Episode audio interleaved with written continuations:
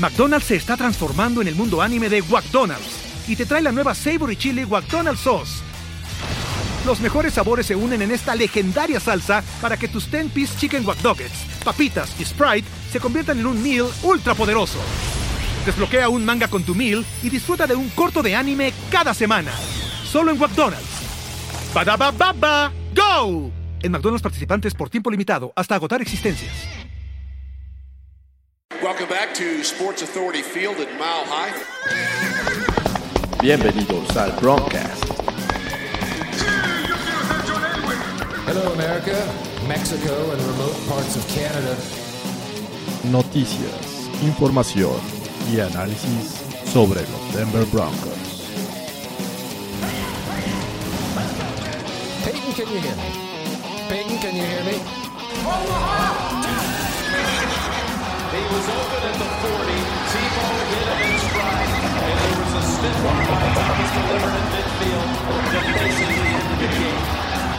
Check. This one's for John. Su anfitrión, Jorge Tinajero. Hola, ¿qué tal amigos? Bienvenidos una vez más al Broncas. Ya estábamos, eh, parecía que estábamos de vacaciones, pero no, tuvimos ahí unos contratiempos, hubo noticias no tan relevantes, pero bueno, estamos ya de vuelta y como siempre me acompañan Andrés de Cesarte y Fernando Pacheco. ¿Cómo están muchachos? ¿Qué onda? ¿Qué onda, George? Qué gusto estar con ustedes, qué gusto retomar el Broncast, ya lo extrañábamos. Sí, caray, ya, ya teníamos amigos, todo bien. ¿Cómo estás, Fer? Todo bien, amigos, todo bien, extrañando aquí eh, este, este bonito espacio donde podemos hablar de los broncos y más cosas. Sí, caray. de- de- sobre todo de, de ya teniendo un, un poco de certeza de que la temporada de NFL pues va por buen camino para llevarse a cabo. Obviamente sigue habiendo temas de incertidumbre, pero bueno, creo que ya son los menos en este momento, ¿no? Sí, de acuerdo, de acuerdo. Creo que vamos viendo la luz. Estamos Ya, viendo ya. la luz. Sí, ya, ya con esto, pues obviamente vas con un poco más de emoción a todo lo, que viene, ¿no? Ya lo platicaremos más adelante, pero training camps y, bueno, este, nos perdemos la, pretemporada, perdón, pero pues ya, este, hay luz al final del túnel. Es correcto. En este momento sabemos que no va a haber pretemporada. Era una de las cosas que los jugadores estaban peleando. Eh, finalmente fueron complacidos y, y, este, pues, unas cosas por otras, ¿no? Eh, también supimos ayer que el guardia derecho de los Chiefs, de este rival eh, divisional, pues prefiere seguir en, en la lucha ahí, este, en, la, primera línea de lucha, este, allá en Canadá, eh, este, en un hospital, que jugar la temporada, así es que opta por salirse. ¿Cómo ven esta situación? Pues qué bueno, qué bueno, la verdad, porque es un buen, es un buen tackle. Entonces, así eh, tenemos a, a Von Miller más, más libre, ¿no? Por ahí. Bueno, o al mismo Bradley Chop, ¿no? Entonces, eso qué bueno. O a Jurel Casey. Sí, a quien quieras ahí. Con aguacate, sí. Ah, y hay que reconocerle su, su labor, la verdad, este, Sí, su servicio. cada, cada- cada quien más humano que, que- que otra cosa y este, se, se le reconoce y se le agradece, como dice Andrés, ¿no? Claro, No, y este, Doble favor. sin duda, creo que hizo. Eh, No es como de tengo miedo, no voy a jugar y este y ahí, y ahí se muere, ¿no? Creo que el tipo está este, en, la, en la primera línea de defensa y hay hay que aplaudírselo, sea del equipo que sea. Sí. Sin lugar a dudas, sin lugar a dudas. Fuera ya, fuera de- del cotorreo, qué bueno, qué padre que eh, haya gente con esa, con ese deseo de ayudar, con esa intención de ayudar cuando, cuando realmente de- tienes una profesión y, y ves la posibilidad de ayudar gente. Creo que pues, eh, pasa más en la medicina, pero qué padre, verdad es una gran noticia. Así es, y, y, pues una bienvenida a todos los que están ahorita en la, en la transmisión en vivo. Veo que eh, ya nos mandan saludar a José Luis López, que este, dice saludos amigos de primero y diez. Prefiero eso que un gol de campo. Eh, Go Broncos y uh, hoy cumpleaños Brandon McManus, ¿sí? Hoy es su cumpleaños de, de McManus. 29 años, parecía que tenía más, pero pues el tipo cumple 29. Y aparte, este, hasta la temporada pasada creo que tuvo una buena, o ha tenido buenas temporadas en los Broncos, creo que puede, puede afianzarse por ahí. Eh, ha tenido altas y bajas, sobre todo la temporada pasada creo que estuvo un poquito, la antepasada, la antepasada creo que tuvo más bajones, la, la pasada ya, ya subió un poquito más de nivel, pero este, pues fue una selección de draft que ahí cambiaron con los Giants que, que terminó en, en, creo yo, en un buen resultado. Pues mira, la verdad es que empezó muy flojo, empezó muy flojo y tomó un gran nivel y tuvo un bachecito que aparece que puede empezar a, tomar eh, ritmo de nuevo. En la temporada que, se ganó el Super Bowl, tuvo un muy buen desempeño. Esperemos que, retome. La tiene toda la capacidad, tiene una patota, la verdad. Eh, yo creo que puede retomar su gran nivel sin, sin lugar a dudas. Sí, y ayer fue cumpleaños de Philip Lindsay, hablando de temas de, de cumpleañeros, así es que eh, pues, felicidades. Ahí Edu Villar se dice que por fin llegó a tiempo. Vaya, gracias, gracias por estar aquí. Fernando Pacheco llegó a tiempo, o sea, todos estamos llegando a tiempo. Sí, sí, la verdad es que cumplimos. Eh, por ahí te mandan este saludos, Fernando. Qué, bueno que estés recuperado. Anduvo en el IR. Todo en orden, todo en orden, amigos. Muchas gracias, Facundo. Ya estamos de vuelta. Dice eh, Carlos Gorospe, saludos amigo, eh, ya sabes que ya falta menos para el Gorospe de Tinajero Bowl, que esta vez creo que va del lado de los Broncos. y, eh, amigo, amigo Gorospe. Pues, gracias a todos los que están ahorita conectándose y, comentando. conforme avancemos en este broadcast, vamos a estar este, leyendo sus, sus mensajes, pero vamos por el, inicio. Esto pues ya tenía tiempo que no se llevaba a cabo, el broadcast me refiero. Y se han llevado, bueno, hemos sabido de varias noticias, la principal y creo que por orden de, aparición. Eh, eh, Mike Shanahan, el head coach de los Broncos desde 1995, si mal no recuerdo, hasta el 2008, fue eh, por fin inducido al Ring of Fame de, de los Broncos. ¿Creen que se haya tardado esta inducción? O sea, sabemos que en algún momento se iba a llevar. Es el coach que, le dio los primeros dos títulos a, los Broncos y este, pues, no se le había hecho como que justicia con este reconocimiento, ¿no? Sí, sin lugar a dudas se tardó. Sí, para mi gusto se tardó, sin lugar a dudas, es el coach más ganador de la franquicia. Eh, si mal no recuerdo, en 14 temporadas tuvo dos temporadas perdedoras y un porcentaje de victoria muy alto, ¿no? Por ahí del 71%. Eh, y si quitas de la ecuación a John Elway y a Terrell Davis, el porcentaje sigue siendo muy alto, eh, por ahí 50 y tantos, 59 por ahí. Entonces, creo que es un coach que incluso eh, a muchos les gusta decir que es sobrevalorado. Yo creo que fue un gran coach y, creo que sí se tardaron mucho en, en meterlo al Ring of Honor. Sí. ¿Cómo ves, Fernando? Mira, hay una situación muy extraña con los coaches que han entrado al Ring of Honor de los Broncos. Se han tardado bastante. Eh, solamente hay tres coaches en, este, en este lugar. Eh, uno es Dan Reeves, que también tardó bastante en entrar a este mismo, a este mismo este lugar de reconocimiento. El otro es, este. ¿El Colorado? Ah, el, Colorado Miller, Red Miller. Este, que de hecho él entró, si mal no recuerdo, hace dos o tres años, tiene, tiene poquito, ponle más, pues, como, como cuatro años, pero también es un coach que, que, tuvo su, su presencia en, en, Denver y es bien reconocido y tardó mucho tiempo en entrar al Ring, al ring of Honor. Eh, Mike Shanahan creo que eh, le ocurre lo mismo, ah, le han dado más crédito a los jugadores que a los coaches. Eh, y, y, bueno, no sé realmente... a ver, digo, estás metiendo al mismo costal a, Dan Reeves, que te dio tres Super Bowl, bueno, tres viajes al Super Bowl, pero fueron derrotas. Al Colorado Miller, que llegó en el 77 al Super Bowl contra los Cowboys, también fue derrota. Y Mike Shanahan te dio dos Super Bowls y los dos eh, los ganó. Es que ese, ese, ese, era el punto precisamente al que iba George.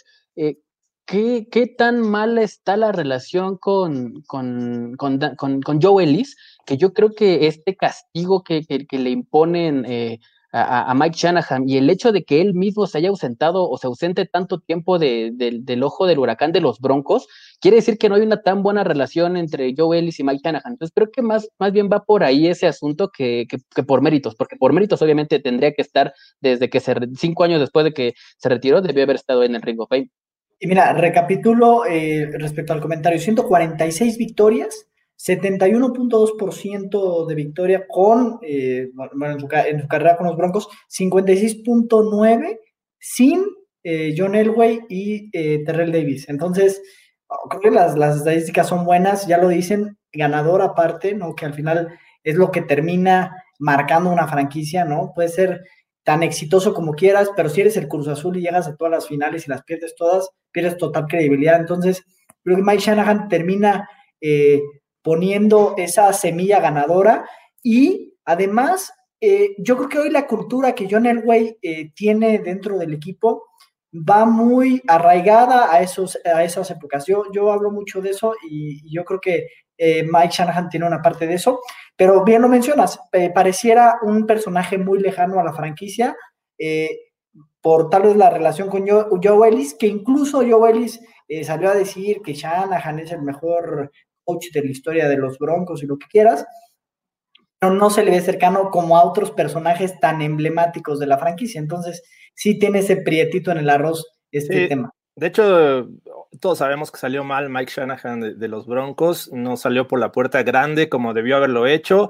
Fueron muchos años, como dice Fernando, de ausencia. Fue, creo que hasta la, el fallecimiento de, de, este Pat Bowlen, cuando regresó de alguna manera Mike Shanahan, tiempo después se le ve en el training camp de los Broncos. Entonces ya como ese acercamiento me imagino que ayuda un poco a tomar esta decisión porque pues, obviamente era algo inminente. Eh, Shanahan, el coach más ganador de la franquicia, el tipo que le dio sus primeros títulos eh, a, este, a, los Broncos, eh, el que tuvo jugadores este, que pocos recuerdan, pero que conseguían mil yardas cada temporada. Eh, la verdad es que tuvo logros importantes, ¿no? Y pues, es momento de hablar de, esas cosas positivas. ¿Ustedes con qué se quedan de Mike Shanahan en estos años que estuvo al, frente del equipo?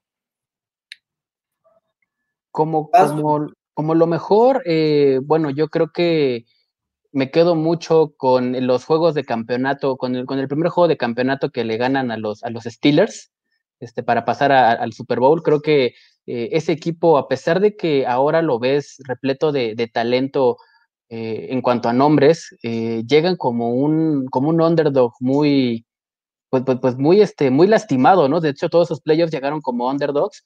Y, y, bueno, sacan, sacan la casta, le ganan a los Steelers, llegan a enfrentar a un equipo de los Packers que, que también se lucía muy poderoso, que, que, también los Broncos llegan como underdogs, pero creo que esa victoria en contra los Steelers, que creo que era el equipo más fuerte de la, de la conferencia americana en ese momento, eh, le da un, un levantón al equipo y, bueno, llegan con, con, bastante buen ritmo para, para el Super Bowl y bueno, se, se, lo, se lo llevan, ¿no? Sí, yo me quedo con, con la consistencia, insisto, digo, ¿cuántos coaches te pueden decir en 14 temporadas tuve dos temporadas perdedoras? ¿Cuántos coaches? Abajo de, de 500. Eso, eso me, me, gusta mucho porque creo que eso le da una identidad ganadora a los equipos. ¿Cuántos equipos entran en rachas perdedoras, perdedoras y se dejan ir y la mentalidad ganadora se pierde y el equipo eh, cae en, en, baches fuertísimos? Creo que mantener a un equipo con una mentalidad ganadora, con una cultura ganadora, es fundamental en cualquier deporte. Sí, yo, yo digo, obviamente todos pensamos en Super Bowls, pero eh, tengo, tengo dos este, razones por las cuales eh, pondría a Mike Shanahan eh, en, esta, en esta respuesta. La primera es, como fan, creo que tuvo un dominio bastante bueno sobre los Raiders. sabemos que, que, Shanahan salió odiando a, este, todo lo que era plata y, negro y eso lo trasladó al equipo trataba de cada juego contra los Raiders fuera este dominio de los Broncos y creo que eso lucía en, esta, en este equipo de, Shanahan. El otro llevó al, equipo a dos finales de conferencia con diferentes corebacks. Estamos hablando de una con, con John Elway, bueno, dos, si lo quieren ver así, y la otra con Jake Plummer. No es, no es nada fácil llevar este, a un equipo a finales de conferencia. Digo, perdió con Plummer, desafortunadamente, pero no era nada, una labor nada sencilla. Y hablando de las cosas que no nos gustaron de Mike Shanahan, eh, ¿tienen alguna? Sí, ya hablabas ahorita del previo de la carrera de Shanahan en los Raiders. Pues a mí, eh, su salida del retiro para ir a los Redskins y lo que pasó en los Redskins, o sea, tuvo una temporada ganadora con Robert Griffin, pero pues yo creo que se debió de haber quedado en el retiro, ¿no? O sea, creo que esa, eh, ese momento que pues dices, pues ya me retiro, digo, obviamente su salida de los Broncos no, no fue la, eh, como él hubiera gustado tal vez, pero pues yo creo que se, se, hubiera quedado en el retiro, pues ahí en los Redskins no pasó nada, eh, eh, se hubiera quedado en el retiro, no sé. Pero, dentro, dentro de los Broncos, ¿algo que ah. no te haya gustado? Pues no tengo algo específico que, que yo pensara Mike Shanahan, o sea, en general creo que el cocheo es muy complicado, muy complejo, tener un, un vestidor, insisto, mantener una racha ganadora, todo ese tipo de cosas. Entonces, yo no tengo algo específico que diga, no, esto no me gusta de Mike Shanahan o así. La verdad es que lo respeto mucho, le tengo un gran respeto eh, al coach, sí. ¿Tú, Fer? Pues mira, yo me quedo con la última temporada de Mike Shanahan, que a pesar de que termina con un récord de 8-8, que no suena tan mal, eh, bueno, hay que recordar que esas últimas tres temporadas, al final Mike Shanahan terminó con récord de 24 ganadas y 24 perdidos. Entonces, la última temporada que él, estuvo con, los Broncos, eh, la defensa permitió 448 puntos. Fue la tercer peor eh, defensa de toda la liga. En, tres juegos le metieron 112 puntos. Entonces, eso quiere decir que ya venía el equipo para abajo, a pesar de que ya tenía armas este, un poquito nuevas, por así decirlo. Estaba Jay Cutler ya en el equipo, entonces no, no, no había pretexto para decir que no tenía un coreback franquicia como, se esperaba. Y, este, y bueno, en, yardas permitidas también fueron el, este, el número 29. O sea, la defensa de Mike Shanahan el último año eh, fue desastrosa, ¿no? Y, bueno, creo que yo me quedo en, lo personal con eso. Eh, al final de esa temporada decide eh, Pat Bowlen rescindir el contrato, a pesar de que todavía tenía tres años de, de, estaba bajo contrato, tenía tres años todavía, este, deciden de darle las gracias, creo que no se va de la mejor manera, pero, este, pero esos números creo que son, son fatales, ¿no? Sí, yo, yo con lo único que me quedo negativo y que pudo haber marcado eh, la carrera de Mike Shanahan, afortunadamente supieron eh, levantarse de eso, fue esa derrota contra los Jaguars en 1996 en playoffs, que el equipo pues, lucía bien y, este, y en casa pierden ese, ese, juego de, de playoffs afortunadamente, digo, este, supieron levantar. Ese fue el último juego en que los vimos con una D como el uniforme oficial. La verdad es que fue triste, fue de las peores derrotas que yo recuerdo. Este, pero bueno, eso creo que, que sin duda en general Shanahan hizo un gran trabajo. Por aquí dice este, Sina Chávez, eh, vamos Broncos.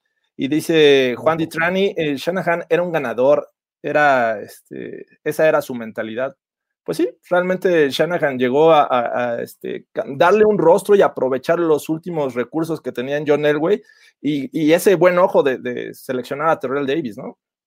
Claro, y además, digo, si consideras que Jay Cutler nunca logró ser eh, un jugador, pues digo, siempre se le vio tibio a Jay Cutler, siempre tuvo esa, eh, digo, tal vez no sé, igual y pensarías, Shanahan pudo ser ese coach que sacara lo mejor de Kotler, pero creo que Kotler era un tema muy aparte.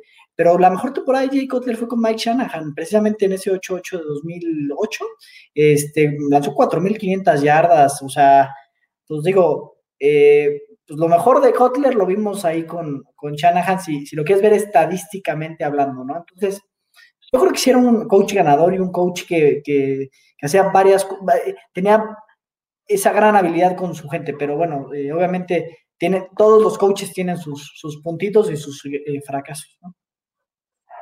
Dice aquí Facundo Estrada, la mayor virtud de Shanahan, creo, es haber podido ayudar a Elway a dar ese pasito final para obtener no uno, sino dos Super Bowls. Eh, el legado de, de, Elway no sería lo mismo sin esos dos Super Bowls. Y claro, pues obviamente Shanahan tuvo mucho que ver, ¿no? De acuerdo. De acuerdo con Facundo.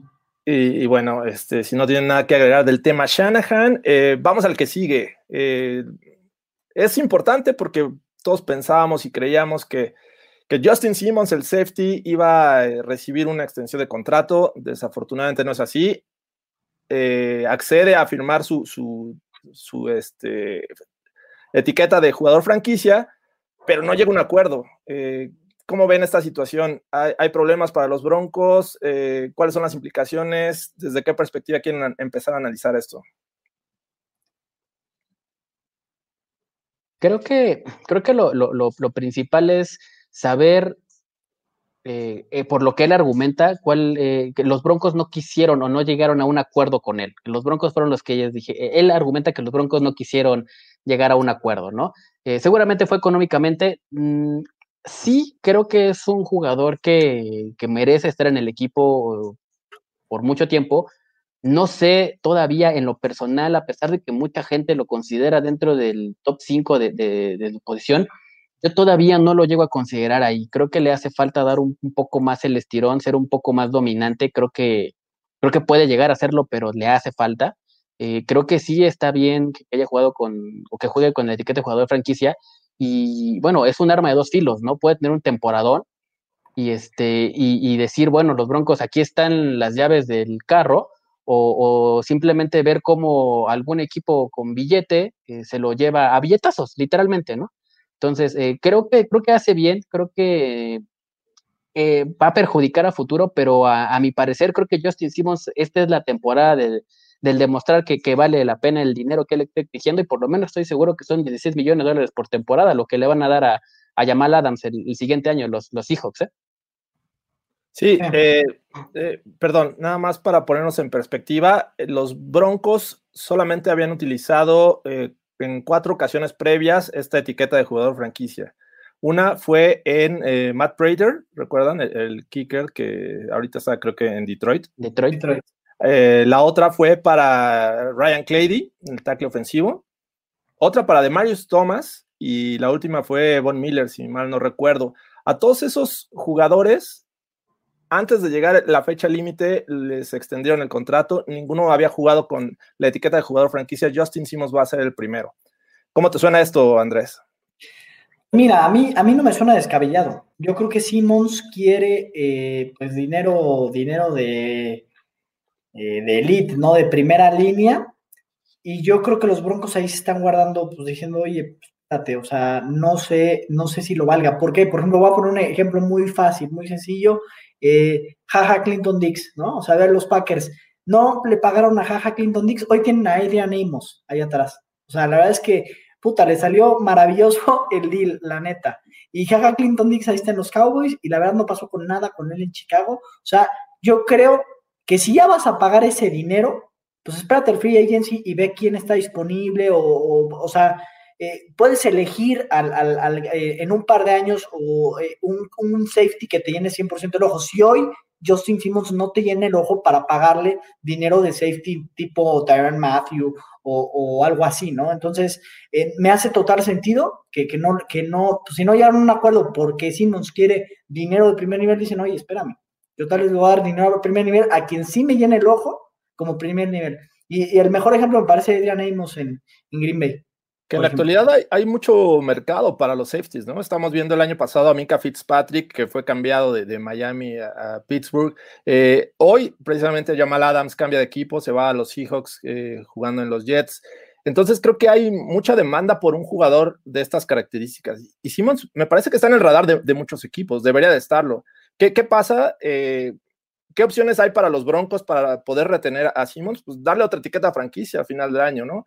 Eh, esa es una opción y tratar de, contratarlo. Si no, si no lo hacen, podría ser agente libre y bueno, creo que le va a llegar el billete. Y, como te decía hace rato, Simmons está buscando dinero. Su representante es el mismo que de Dak Prescott, el mismo que estaba buscando también este, mucho, mucho dinero, se llama ah, Todd France. Entonces, eh, obviamente sabemos por dónde va eh, este, el tema con, con ¿no? Quiere ser de los mejores pagados de su posición. Es muy bueno para eh, los Broncos, para el sistema, no sé para, para, el resto de la liga cómo vaya a resultar, pero pues obviamente va por ahí, ¿no? Eh, busca dinero y, va a ser muy complicado que no se retenga de otra manera más que pagándole lo que él quiera, ¿no? Además, además hay un punto, el próximo año el tema del, del tope salarial va a pegar bastante a todos los equipos, ¿no?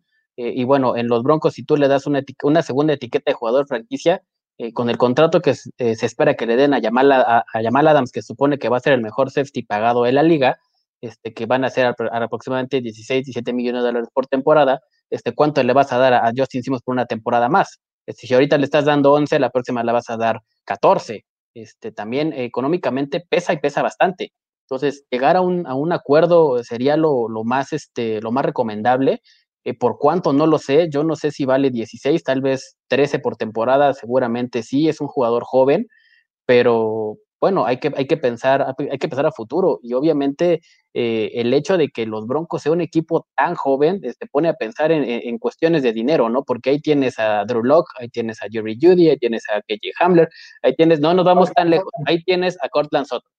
Que en dos años, en un le año puede, pe- pagar. puede pedir las perlas de la Virgen y yo prefiero pagarle a Sutton a Justin Simmons, la verdad. Claro, y además está viendo un gran mercado de safeties, la verdad, o sea, eh, ponte tú a ver los últimos cinco años, y bueno, ni siquiera solo veas Alabama, ¿no? Este, que por ahí está McKinney, que acaba de salir de Alabama, eh, no- hace unos años Landon Collins, este, en fin, hay muy buenos safeties, así como corredores, habíamos platicado, que salen año con año excelentes corredores, obviamente que, que encajan en tu esquema y que te gusten y todo eso, pero yo insisto, a ver, Justin Simmons no fue como Haga Clinton Dix, ni siquiera, no fue una primera selección, fue una tercera selección, Tercera. está en un gran nivel eh, All Pro, sin embargo, tal vez no está, eh, eh, tal vez no, no sienten que valga esa cantidad de dinero. Y por la situación que tú estás comentando muy bien, Fer, eh, aventurarte a un contrato de ese tamaño, tal vez no entra en planes, entonces tal vez dices, oye, en un momento dado te dejo caminar y voy al draft o voy a la agencia libre y voy buscando jugadores como en su momento llegó Darren Stewart,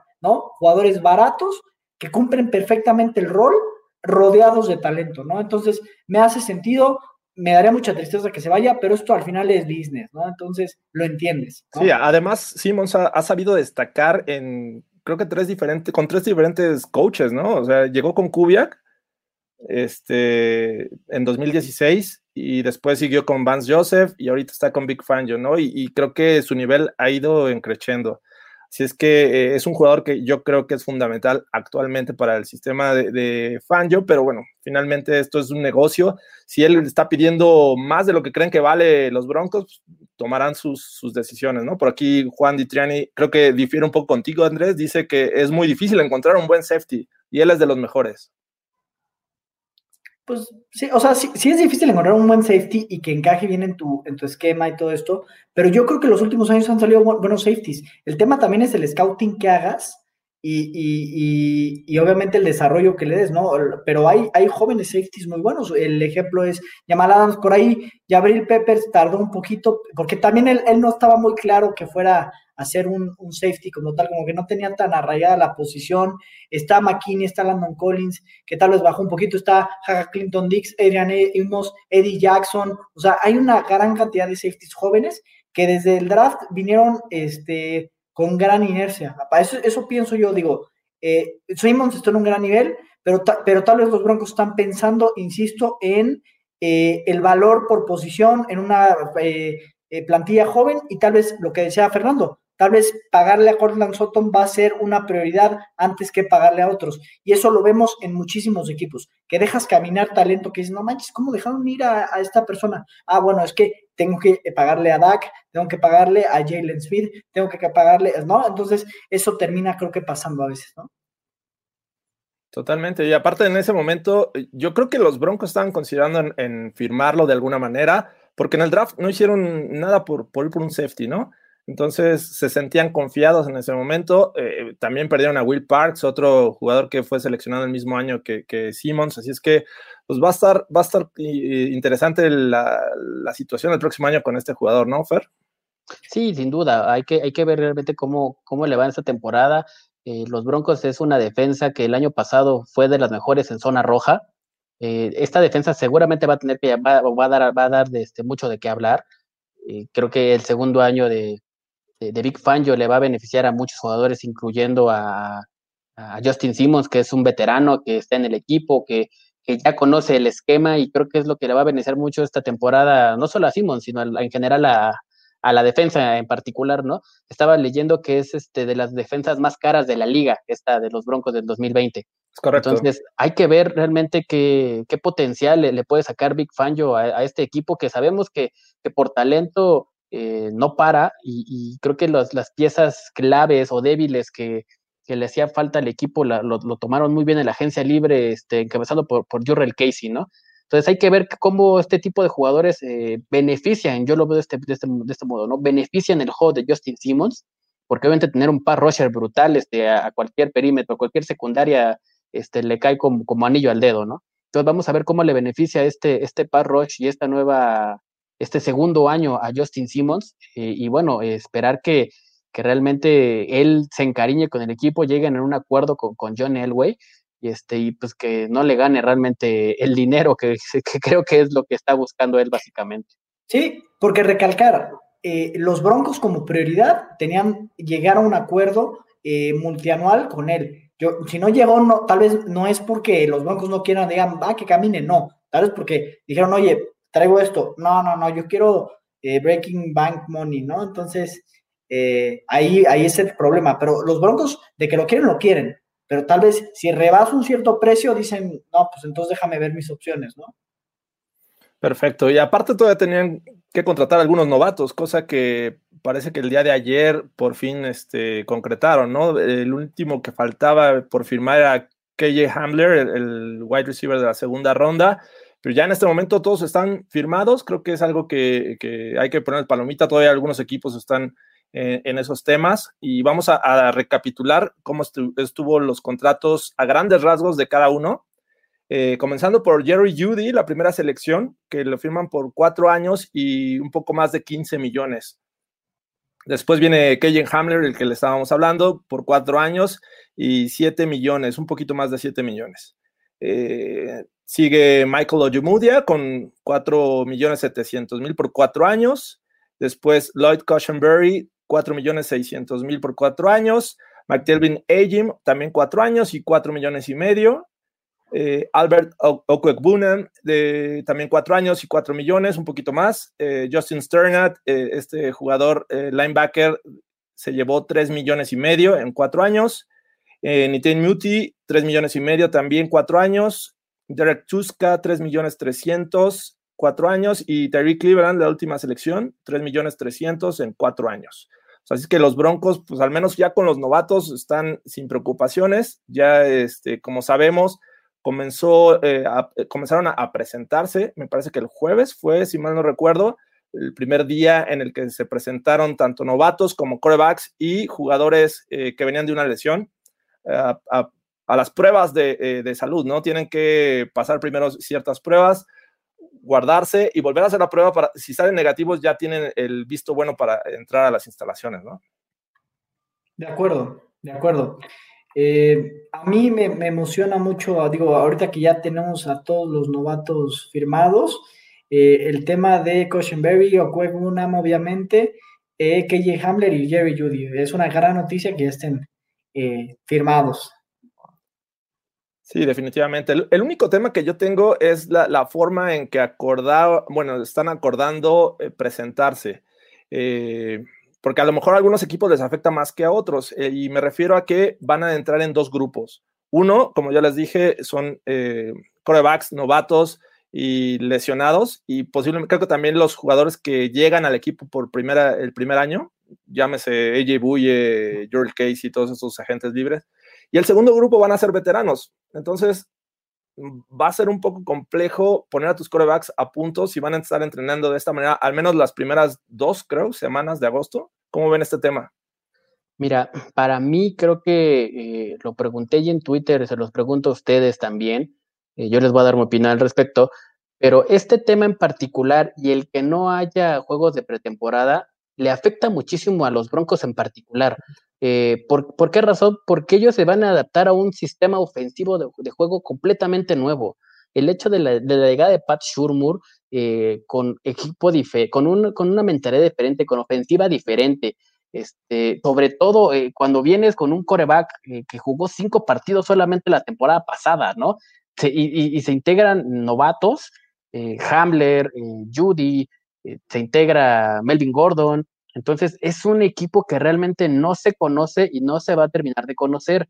Es muy complicado tomar ritmo de juego y lo sabemos, ¿no? Aunque haya pretemporada, ahí es muy complicado que un equipo en las primeras dos semanas empiece a tomar ritmo. Ahora, creo que los Broncos le va a afectar demasiado esta, esta situación de que no, no, de que estén eh, partiendo el equipo para, para presentarse, ya sea a pruebas físicas o a entrenar. Obviamente es un equipo que le va a pegar demasiado, demasiado. Y para entrar en ritmo, va a costar mucho trabajo este, encontrarlo, ¿no? Esta pretemporada y esta temporada regular va a empezar muy lento y yo estoy, estoy consciente de que, los, para todos es parejo, ¿no? Pero creo en lo particular que los Broncos van a, van a sufrir un poco más por esta razón. Mucho jugador joven, un esquema ofensivo nuevo y, este, y vamos a ver cómo les funciona.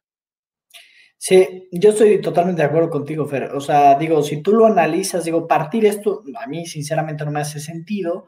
Eh, más considerando lo que, lo que mencionas, sin partidos de pretemporada, los equipos más afectados son este tipo de equipos. O sea, los Broncos creo que son así, top of the list. O sea, eh, no tienes una ofensiva totalmente nueva, ya lo dijiste, Pachurmur, eh, dos receptores se incorporan, vinieron de la agencia, bueno, de hay un trade, Nick Manette y obviamente Albert O.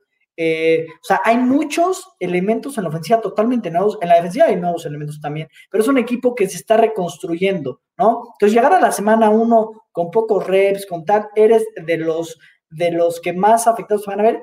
Más contra un equipo, por ejemplo, hablando de los Titans particularmente. Con los que arrancan. No hay así como que los cambios. A ver, bueno, tienen la baja. La, de la baja es bastante sólida y son veteranos prácticamente. Exactamente. Si tú quitas la baja de Urel Casey, no les pasó nada, ¿eh? No les pasó nada. Están casi, o sea, muy, se conocen, vienen trabajando sobre la misma base. Mike ya, ya, se, ya empieza a tomar un poquito de ritmo, que ya Fernando Pacheco lo estaba poniendo en el Hall of Fame a Mike Bravel no puede un par ser. De, episodios, ¿no? no puede ser. Pero, pero ya trabajan como tal vez como relojitos, si quieres. Los Broncos están, yo creo que lejos de eso y, van y seguirán estando lejos para la semana 1. Y, la semana 2 contra los Steelers, ¿no? Otro equipo que pues, la base también es sólida.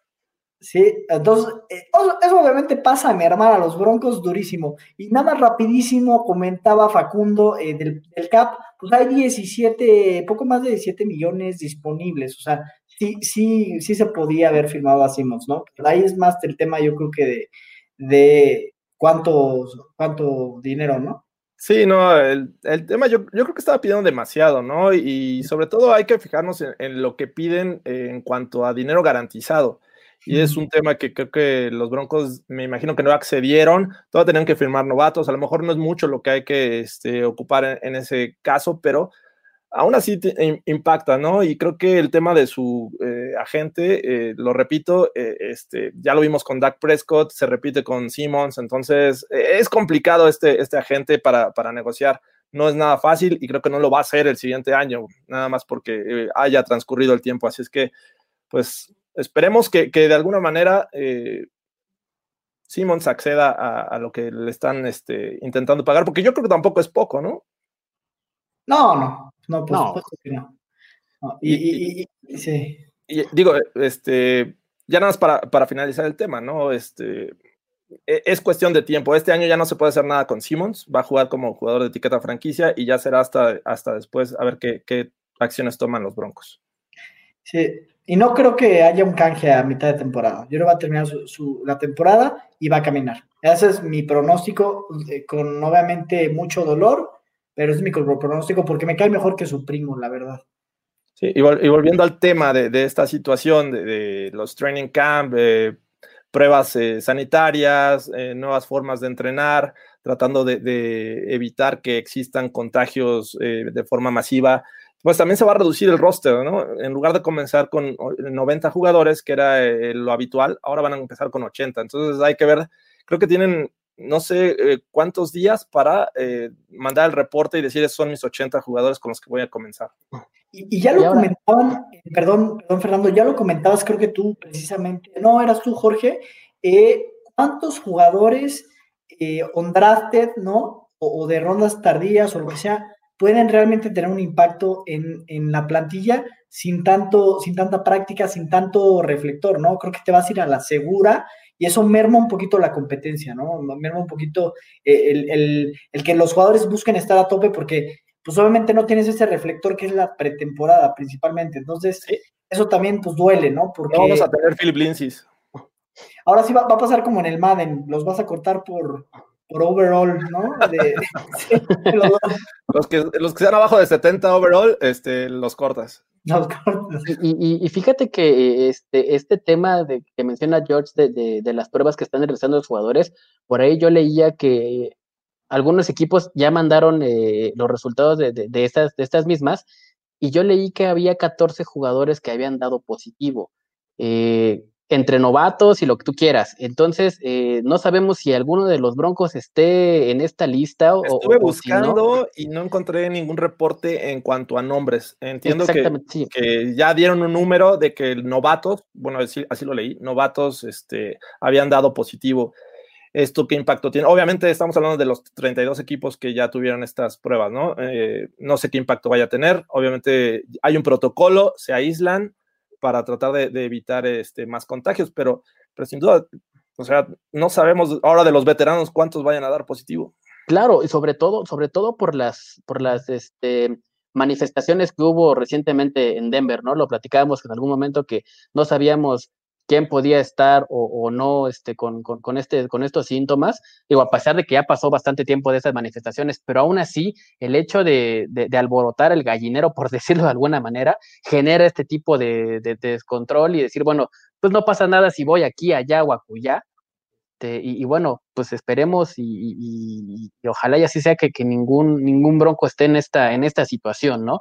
Por lo que yo tengo entendido, Big Fangio tiene mucha, mucha disciplina en ese sentido de tener al equipo eh, como muy ordenado, eh, esa es una de sus virtudes, es, es un coach que, que, es muy respetado, este, pero hay que ver si realmente alguna de estas situaciones impacta. Ahora imagínate, si alguno de los novatos este, se, se, se, ausenta por lo menos 15 días, este, pues, ya son 15 días menos para, para realmente ponerse en, práctica y, entrar en calor con, este nuevo esquema ofensivo, ¿no? O este nuevo equipo, o sea, aparte es, completamente diferente el ritmo de college al ritmo de NFL.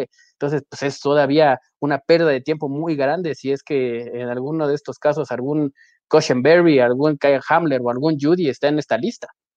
Sí, y también hay, eh, digo, para cerrar el tema, hay dos, tres jugadores como el mismo Berry y por ahí o, eh, este eh, Bunham, que eh, creo que en un momento dado de haber habido una pretemporada, hubieran podido irse ganando un spot, ¿no? Hoy Cushenberry pareciera que tiene la titularidad yo quiero pensar, pero quiero ver cómo llega, ¿no? Y también el caso de las lesiones, los que regresan de lesión, el caso de Bradley Chubb, que viene de una ACL en septiembre, el caso de eh, Bryce Callahan, No, tuvo, oportunidad de jugar por la lesión de pie, y el caso de Jawan James, que si no me equivoco tuvo poco más de 60 snaps el año pasado. Entonces, híjole, realmente eh, se abre una, una serie de, de preguntas eh, de cara al inicio de la temporada, específicamente en los Broncos. ¿eh? Sí, definitivamente.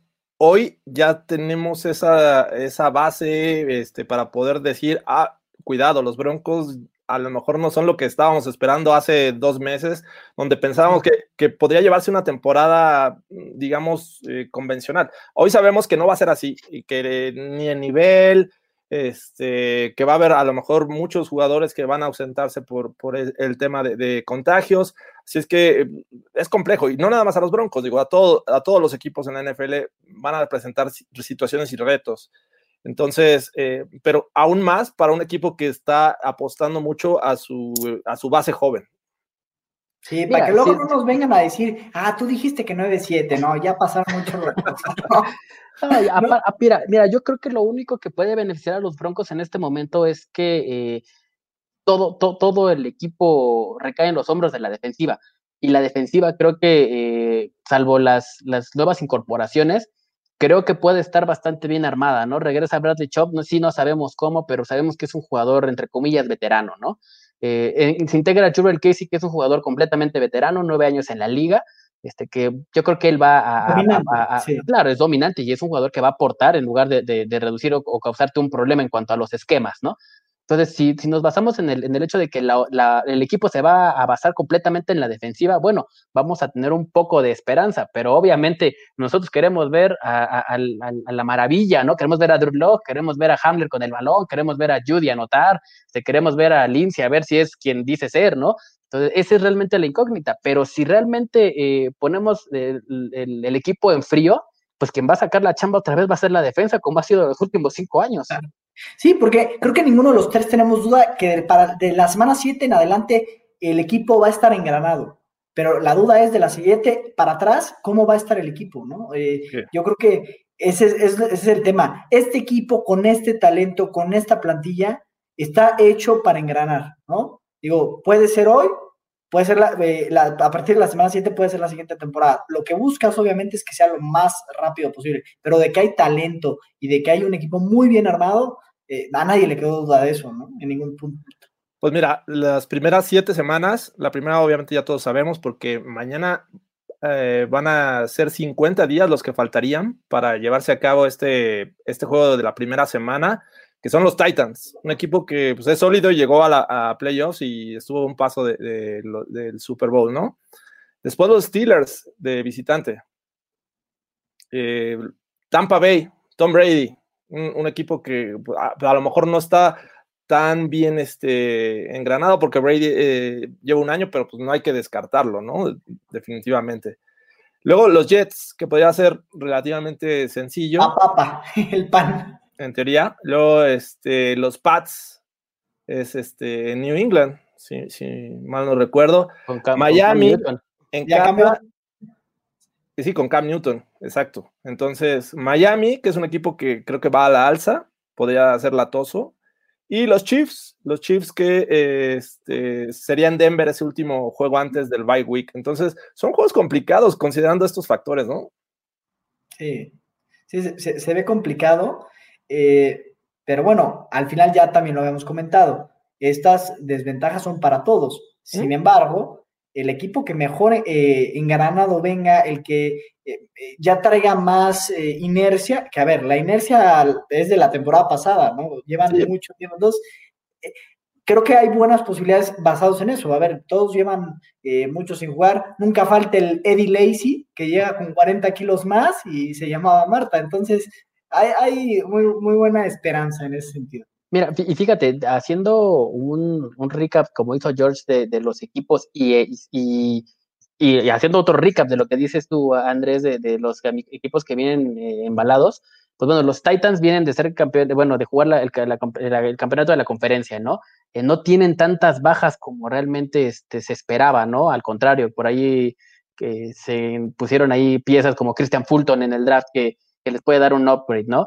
Eh, el caso de los Steelers, que obviamente sabemos que es un, un, equipo muy parecido a los Broncos, ¿en qué sentido? Que se va a basar mucho en la defensiva este equipo, ¿no? Hay que ver cómo viene Roethlisberger de, de, de la lesión, no jugó el año pasado, entonces por ahí también puede haber un, eh, sería un, un partido entre comillas más parejo, lo malo es que es de visita ahí en, este, en Pittsburgh.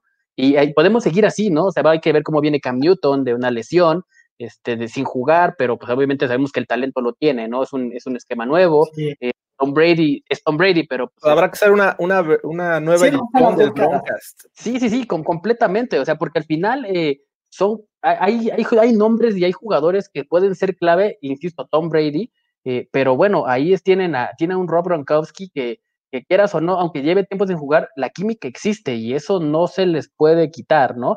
Y, y, y, y aunque vengas eh, sin ritmo, si tú le das a, el balón a, a, un Marquis Woodwin que sabemos que, que, que, sigue entrenando y lo está haciendo bastante bien, puede ser muy peligroso. Entonces creo que, que, que sí, eh, a pesar de que los, los equipos vienen en las mismas circunstancias, yo les doy un poco más de beneficio a, lo, a, a las siete, a los siete primeros este, partidos de la temporada de los Broncos, eh, a, a, que puede ser muy complicado para, para, para sacar las victorias, ¿eh? salvo los que son en casa.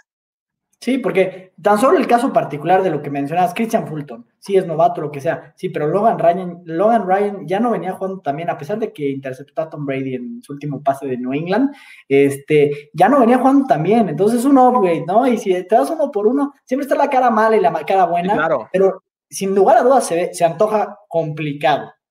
Bueno, basado en las circunstancias. Les digo, yo creo que vamos a tener que hacer un Broncas edición especial de este previo a la, a la temporada. Ahora sí, el, el, previo previo, porque ya tuvimos uno eh, muy temprano, así es que vamos a hacer uno ya casi empezando la temporada, donde vamos a, a dar nuestro verdadero pronóstico con, todas estas situaciones que están presentando. Sabemos que no va a ser normal, sabemos que todo puede pasar, o sea, desde cancelación de juegos, como enfrentar a rosters este, mermados por algún contagio, o sea, todo puede pasar.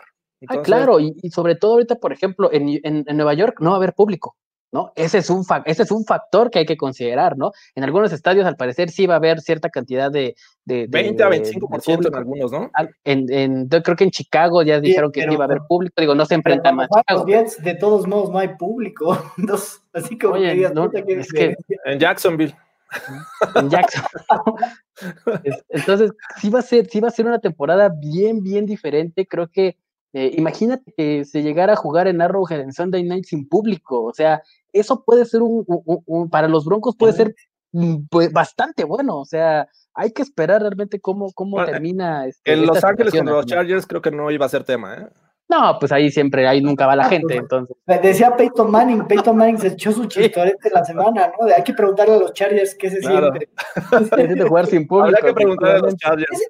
Ese factor es importantísimo. Ahorita con la NBA, por ejemplo, Filadelfia, era un equipo que como local, muy bien, como visitante, fuera de casa, dificilísimo. Hoy se antoja muy complicado para, para estos equipos que tienen tan fuerte la localidad con su público y tal, jugar en un campo ajeno. Digo, aquí, aquí no va a ser así, pero sí, sin lugar a dudas, la localía pierde muchísimo, que en la NFL la localía tiene muchísimo valor, tiene muchísimo más valor de lo que vale, yo me atrevería a decir, en, en, en el fútbol, soccer a veces, ¿eh? por ejemplo, en Es- el...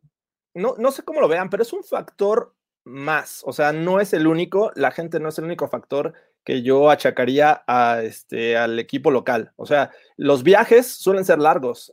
Tú hablas de la NBA, el- las grandes ligas, regularmente hacen giras y, por ejemplo, juegan en Los Ángeles y juegan contra el otro equipo de, de- de California y luego se van a, este, a Oakland. O sea, los viajes son cortos, la NBA también suele hacer ese tipo de viajes. Aquí es este, a lo mejor de costa a costa. Los viajes este, son un factor, el, el tipo de terreno es otro factor. Entonces creo que, o sea, es el público, yo creo que es un tabique más en esta pared llamada este, equipo local. Entonces, no sé qué tanto vaya a afectar. Sobre, sobre, mira, yo te tocas un punto bien importante, porque hasta donde sí tiene entendido, eh, los, los equipos van a viajar el mismo El día mismo del día. partido, el mismo día van a jugar y el mismo día se van a regresar. Entonces, Claro. eso, e- eso va a ser también un, un- un factor muy, muy importante para ver cómo llega un equipo este, físicamente. Por ahí, digo, voy a aventar un comentario este, random, pero No, por ahí No, no, no, no, es que no, me estoy comprometido a dar un comentario random, lo voy a hacer, ¿no?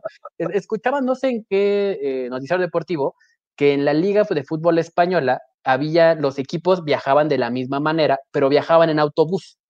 Entonces, no sé, si el Madrid jugaba en ne- no sé en qué estadio, que eran no sé cuántos kilómetros este, de, de- de- de viaje, iban el mismo día y se regresaban. Entonces, ¿cómo iba afectando eso físicamente a los jugadores? Que sabemos que no, que, que- los jugadores de fútbol eh, juegan más partidos eh, en menos días este, que un jugador de NFL, ¿no? Pero eh, eh, si el traslado en autobús es pesado, imagínate este hecho de eh, documentar y regresar, formarte a tanto No, tiempo antes, tantas horas antes, regresar. Llegas este, como cóctel a todos lados, ¿no? por imagínate, o sea, y sobre todo el contacto con la gente, o el la ventaja que tenía, el, el comentario es, la ventaja que tenían los jugadores de fútbol es que todos viajaban en su autobús y no tenían contacto con nadie más que con ellos mismos. Pero un jugador de NFL que, que viaja eh, muchos en vuelos comerciales, a excepción de los Patriots que tienen su avión privado y alguno que otro, este, pues viajan, viajan en vuelos comerciales. Entonces, eh, también va a ser un- una invertidera de dinero cañona si es que un equipo va a tener o va a rentar un, un avión privado para este tipo de vuelos, ¿no? Que, te- que sería lo ideal, pero ¿cuánto le va a costar al equipo? Ya que, ya que te estás echando comentarios random, yo también voy a echar un comentario A ver, random. venga, venga. Eh, digo, conservando las distancias, porque bueno, aquí estamos en, en México naturalmente, pero la Liga MX, bueno, aquí los casos están, o sea, sí, sí eh, pues se cancela, se aplaza un partido de la semana uno, y aquí dos casos más, otros dos, tal, pum, pum, pum, de repente dices, oye, o sea, eh, se- yo no sé si la jornada 3 se va a jugar, ¿no? O sea, si, si en- empezó la jornada 1 y empezaron a votar, estamos en México y bueno, ya no me voy a meter en, No, no en sé cuáles serán los varas. en, en esa liga, pero al menos la NFL al inicio van a hacer pruebas diarias, o sea, a ese nivel. Sí, o sea, pero, eh, pero lo que dice Fernando, creo que, creo que sí termina siendo un factor importante, ¿no?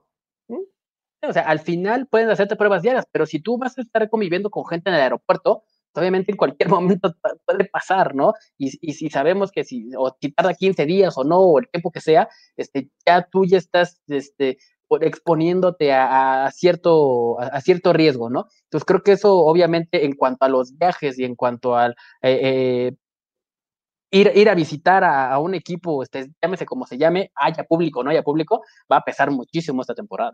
La logística va a ser interesante, hay, hay que seguirla muy de cerca para ver cómo, cómo solventan esta situación y minimizan los riesgos, que es lo que todos tratan, ¿no? Tanto jugadores como, como equipos, ¿no? Porque pues es- a fin de cuentas es el negocio, sabemos que de no jugarse se perdería todavía mucho más de lo que puedan invertir en pruebas. Así es que, bueno, vamos a, esperar. Y pues, yo creo que en cuanto a temas, eh, ya los cubrimos todos. Vamos a, a ver qué, qué eh, nos comentan aquí nuestros amigos que nos han estado siguiendo. Dice Fernando Contreras, hola muchachos, ¿qué es lo que más les preocupa de la ofensiva de los Broncos? A mí el tema de Jawan James y, eh, y el tema del centro, por, por- sobre todo por el ritmo, por ese tipo de cosas, ¿no? Porque si bien, si bien es cierto que ya con Graham Glasgow y, y- esto, eh, habíamos comentado que la línea se ve mucho mejor, ¿no? Eh, no hay competencia, no creo que vaya a haber una competencia por el tackle izquierdo. No sé cómo vaya a llegar Jawan James y no sé cómo, cómo llegue de, de- de ritmo este Jason Berry. Cushenberry. Cushenberry. Perdón, siempre lo digo mal. Entonces, eso es lo que a mí más me preocupa de la Te vamos a ofensiva. mandar a hacer unas planas, ¿eh? Sí, sí, sí. Ya, ya, ya lo dije mal un par de veces. Este, ¿qué me preocupa a mí de la ofensiva? Pues bueno, ya lo, lo comenté hace rato, ¿no? El ritmo que probablemente no se tenga con este nuevo eh, es- plan ofensivo y esquema ofensivo, esta partidera de hoy entrenan novatos corebacks, mañana eh, corredores y linebackers, este, hay que ver cómo se acomodan, creo que va a costar mucho, mucho trabajo entrar en ritmo con, insisto, con un, co- con un coreback que solamente tuvo cinco juegos la temporada pasada y que esperamos mucho de él y, y que bueno, eh, entrar en ritmo va a costar mucho trabajo con estos jugadores novatos que están incorporando y que son la mayoría. Y tú siempre haces, tú siempre haces el, el, el- el- la, la, el, eh, bueno, la broma de que, de que, que es como darle las llaves del coche, pues sí, es, ah, toma el Mustang, eh, me lo cuidas, ¿no? Y a ver cómo regresa el Mustang, ¿no? Cuando lo traiga, Exactamente. ¿no? A ver qué tal. Ay, a, mí- a mí me preocupa todavía Drew Lock. Creo que no es eh, tiempo como para lanzar las campanas al aire. Leía un, un, un, este, un análisis bastante interesante de que eh, de los últimos cinco juegos de, de los Broncos, que fueron los en los que Drew Lock jugó como titular, en los que habla que las defensivas eran de las peorcitas a las que enfrentó Drew Lock las condiciones, pues obviamente se prestaban eh, a favor de un coreback, porque en esos juegos, obviamente uno fue este, en Houston, que creo que fue el que mejor se vio, en el que pues no había aire porque es, es cerrado el estadio, pero tres juegos fueron en casa, uno este, de esos obviamente los ganó los tres, el de Houston, que fue en un domo y lo ganó, no habían condiciones adversas para un coreback que regularmente suele haber, como el caso que fue el juego contra los Chiefs, ¿no? Que estaba nevando y que pues, ahí fue creo que el peor juego de, de Drew Lock. Entonces, hay ciertos factores que dicen, eh, no hemos visto a la mejor versión de Lock en condiciones adversas que muchas veces hay que enfrentar. Entonces, bueno, eh, creo que yo quiero ver más juegos de Drew Lock, creo que el swag lo tiene, ya lo hemos hablado, es un tipo que tiene ese liderazgo, pero quiero verlo ya en acción, así es que ah, es, es, lo único que me, me, preocupa de esta ofensiva. Eh, sí, claro. vamos, vamos a ver qué más dicen por acá. Eh, ¿Creen que si Mike Shanahan, John Elway hubiera logrado esos Super Bowls? No, mira, yo no puedes quitar piezas del equipo y sobre todo piezas tan fundamentales, ¿no? Eh, a mí eh, soy de los principales que dice, cuando dicen, eh, Michael Jordan y Maradona y que, que, ganaron solos, yo soy de los fieles creyentes que los equipos, cada pieza es fundamental y sobre todo las piezas de mayor peso, ¿no? O sea, si tú quitas esa pieza tan fuerte del engranaje, no va a funcionar. Entonces, yo pienso que no. Mira, yo no sé, yo tal vez, yo diría que, que sí, por el, por el factor Gary Kubiak. Gary Kubiak es un, era, el coordinador ofensivo de, de, esos Broncos con el bicampeonato y, traía, y aparte, bueno, la ventaja que él tenía que fue jugador, fue compañero de John Elway, conocía el esquema perfectamente y fue la ofensiva que Gary Kubiak plantó en los Broncos con lo que se ganó esos, esos campeonatos. Regresó al equipo como head coach con su mismo esquema y con su mismo plan ofensivo y ganó otro Super Bowl. Entonces, yo soy de la idea que sin Mike Shanahan se pudo haber ganado, sí hubiera estado Gary Kubiak este, en, en, su lugar. Creo que sí se hubiera logrado. Pues yo no sé, la verdad es que yo vi a un John Elway al inicio de, sus, de su carrera con un este, Dan Reeves que le gustaba mucho el estilo este, de los 70, eh, en el que era primero correr y si no establecías el ataque terrestre no lanzabas. Y eso le afectó mucho a la carrera de John Elway. Me parece que Shanahan hizo clic, sabía por dónde llegarle a Elway y sobre todo en esos últimos años de su carrera en los que sabía que, su brazo ya no era el mismo. Aún así, digo, era un brazo potente, pero ya no era el mismo. Entonces, es difícil para mí pensar eh, eh, el éxito de John Elway en los últimos años sin Mike Shanahan. Sí, y Mike Shanahan, eh, no, hay que, no hay que olvidar la, la mente de Mike Shanahan, el, el tipo, y digo, creo que Kyle Shanahan es un gran ejemplo de, de la escuela de, de Mike. Eh, no es ningún head coach, no es ningún John Fox, para que me entiendas, o sea, Pero, pero le falta poner esa cereza en el pastel a este sin. John Fox, sin John Fox hubiéramos llegado al Super Bowl.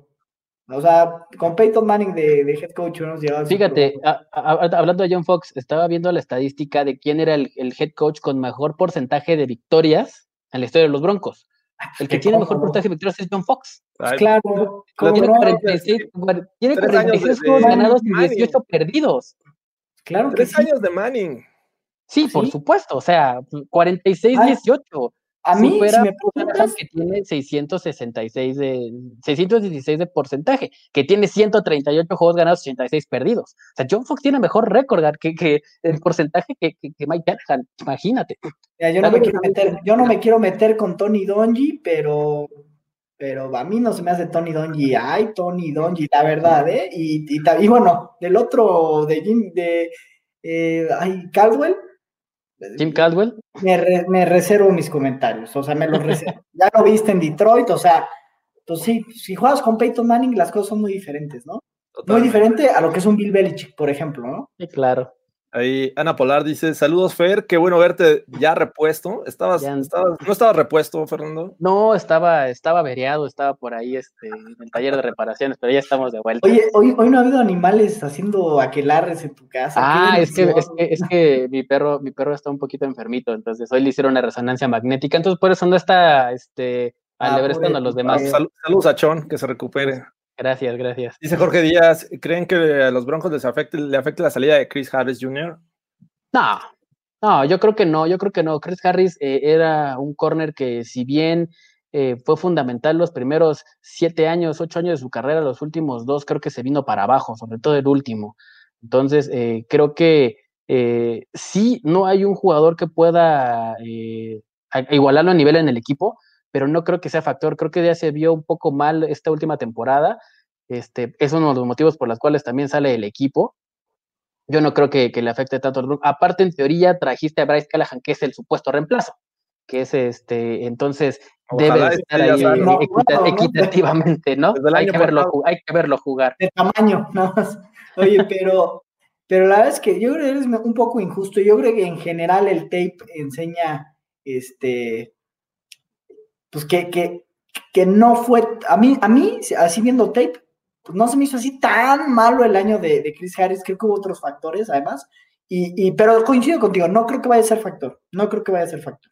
Sí, yo tampoco. Creo que este, ya los buenos años de, de Chris Harris en Denver ya habían pasado. A lo mejor tengo un segundo aire en los Chargers, pero creo que con los Broncos ya no había mucho futuro. No, y llegó AJ Bouye, que la verdad no es por nada, pero eh, viene de, de, de, buenas cosas, ¿no? Digo, sí creo que en los Jacks en su momento, pues eh, tenía a Jalen Ramsey también del otro lado, y en Houston específicamente Houston. se me hizo que fue un poco sobrevalorado, sí. pero de que es un buen corner, es un buen corner, y de que puede jugar mano a mano, y, o sea, la verdad es que a ver, tiene nivel.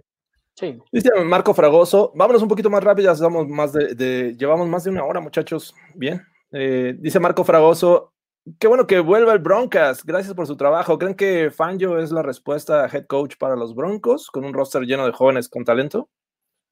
Sí, yo creo que sí. Eh, es un coach que tiene experiencia, que, como lo comentaba al principio de, de, del podcast, eh, es un coach de, de, jugadores, ¿no? Los jugadores lo quieren. De alguna manera, él tiene ese, se ha ganado ese respeto en la liga y en alrededor de la liga, alrededor de los jugadores que, que ha estado coachando. El caso creo que más específico es el de este, ah, el linebacker de los Bears, este. Khalil Mack. Khalil Mack. Khalil Mack creo que es un jugador que, que llegó con, con, bombo y platillo a los Bears y cuando se topó con Big Fan yo creo que le explotó, le aprendió y tuvo su mejor nivel este, como profesional en lo particular, o así, así lo creo. Entonces creo que este equipo de los Broncos, eh, el hecho de que sea un, un, un, roster lleno de jóvenes, como, como bien mencionas, este, se van a, le, lo van a seguir, lo van a, a apoyar en lo que él, él, les pida y creo que, creo que sí es la solución para los Broncos, por lo menos eh, para esta temporada.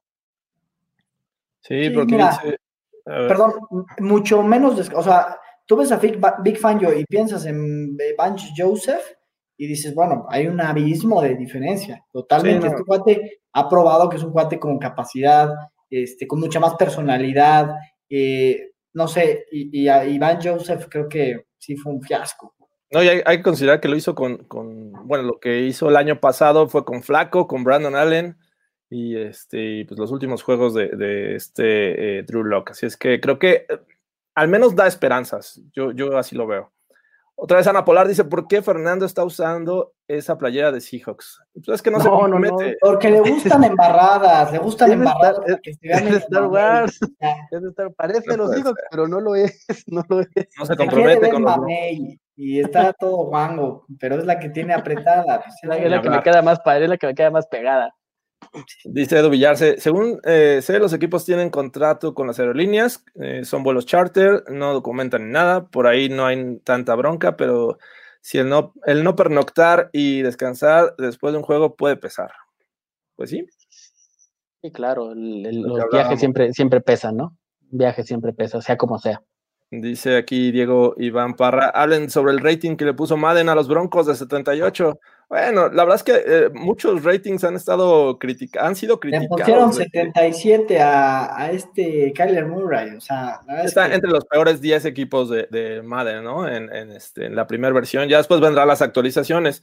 Y creo que afecta mucho que tengan novatos y que en este momento pues, no se conozcan. Siempre se evalúan a la baja los novatos. No, y que hayamos seleccionado a OJ Moodia, pues claro, él tiene como 62 en el Madden. Pues, Puede ser. Eh, vamos a otra pregunta por acá. Eh, ¿Creen que el perímetro es bueno o tenemos malos corners? No, yo creo que el perímetro, eh, o sea, si hablamos de titulares o cómo se va a presentar, estás, estás hablando de AJ Bouye, estás hablando de Bryce Callahan, de Karim Jackson y de Justin Simmons. O sea, en el papel esos cuatro deben ser una maquinita, ¿no? Y Devante Bausby yo creo que va a tener un rol más importante que el que pudiera llegar a tener este OJ Mudia o cualquier otro, o el mismo, se me fue el nombre del, del otro corner. Isaac Yadon.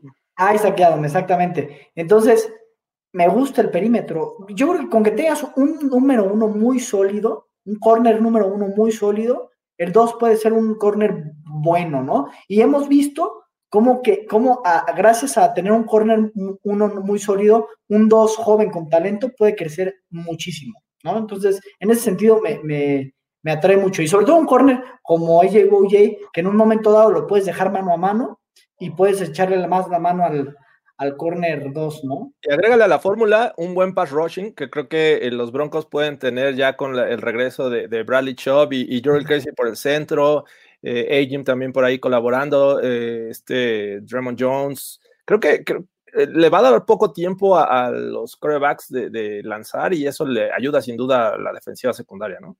Sí, sí. pues el año pasado, por eso Chris Harris lo quemaban en cada jugada, pues si tenías una hora y media para lanzar el balón, pues obviamente te queman todas, ¿no? Sí, era Von Miller contra el mundo. Dice Oscar Lara eh, Rincón. Eh, Lindsay superará las mil yardas. ¿Será su última temporada en Broncos? No, no creo que sea su última temporada, pero este, se ve difícil que la supere teniendo ya a Melvin Gordon, ¿no? Sí, yo no, no creo. Yo creo que el, rol de, de Philip Lindsay va a bajar eh, mucho en, en, los Broncos esta temporada, sobre todo porque no es un jugador tan bueno saliendo del backfield.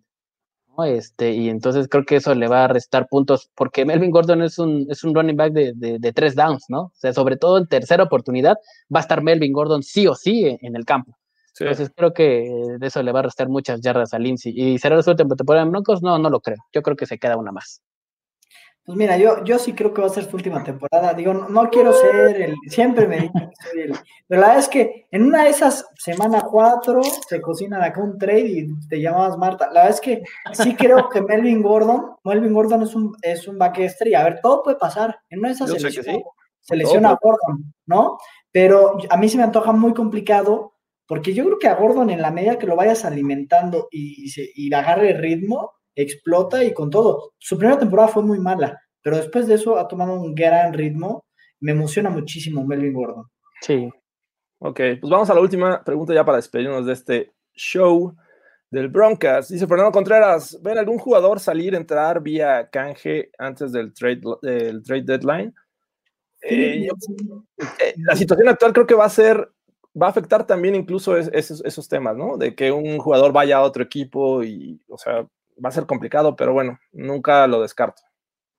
Vía trade no creo, pero sí creo que va a llegar un coreback veterano al equipo y va a quitar ahí este a Jeff Driscoll o a Brett Rippian o quien esté ahí. Yo estoy esperando que llegue le dieron un contrato multianual, ¿no? Dos años, le dieron, le dieron dos años, pero creo que, mm, mira, no me sorprendería que, que John Elway a, a, principio de temporada o a mitad traiga a un veterano, llámese, este, Trevor Simian, ¿eh? Este, no, no, no creo, no, no, no lo creo. Pero, pero no, no creo. Pero yo creo que por ahí puede llegar un coreback. Eh, traiga nativo, traiga nativo. Ah, ¿qué pasó? Por favor, carajo, por favor. Un middle linebacker en la defensiva, ¿cómo ven? Sí, por supuesto que sí, creo que sí. Sí, Alexander, muchachos. La verdad es que sí, sí, ahí lo, lo habíamos comentado desde hace tiempo y también obviamente seguimos, eh, bueno, yo personalmente me hubiera encantado el año pasado Devin Bush, lo platicamos, ¿cuánto, cuánto lo platicamos? Este, hoy Todd Davis con Alexander Johnson se antoja flaco, se antoja flaco eh, ahí y no creo que Alec Ogulchi vaya a llegar al equipo. Eh, que es lo mejorcito que hay disponible, o no sé si ya firmó con alguien, según yo sigue como agente libre, así como este em, Logan Ryan, tengo entendido, no me acuerdo si ya firmó, según yo sigue disponible.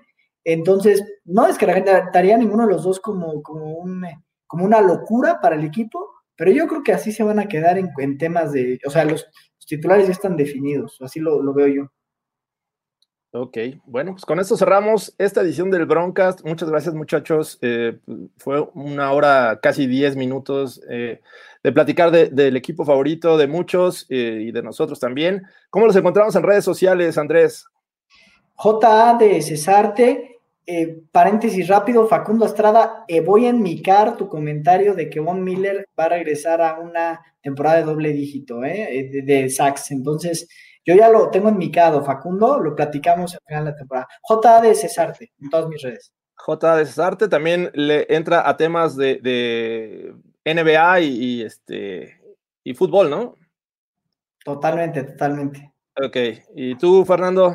Yo soy como Fer Pacheco 42 en Twitter, eh, dense una vuelta por ahí para enseñarle a José Andrés de Cesarte el buen y el amado rey de los deportes, que aprenda un poquito más, que se cultive y, este, y ahí por ahí andamos hablando de béisbol y de, y de los Broncos también.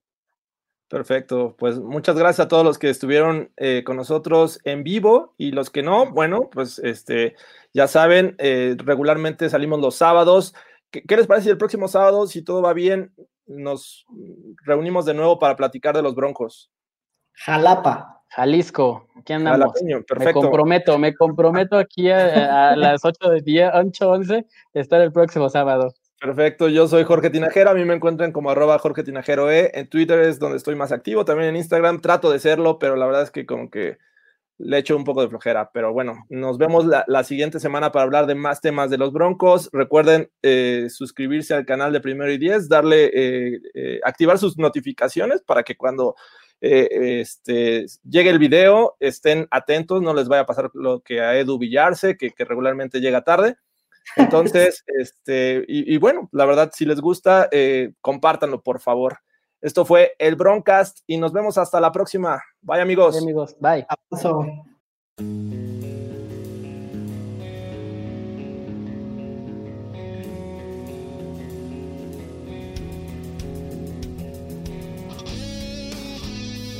Esto fue el Broadcast.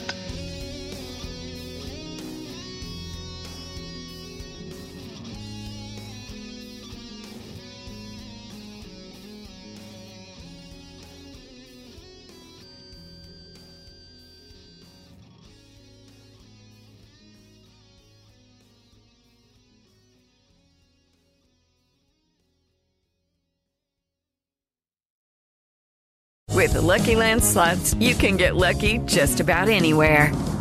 This is your captain speaking. Uh, we've got clear runway and the weather's fine, but we're just going to circle up here a while and uh, get lucky. No, no, nothing like that. It's just these cash prizes add up quick. So I suggest you sit back, keep your tray table upright, and start getting lucky. Play for free at LuckyLandSlots.com. Are you feeling lucky? No purchase necessary. Void where prohibited by law. 18 plus terms and conditions apply. See website for details.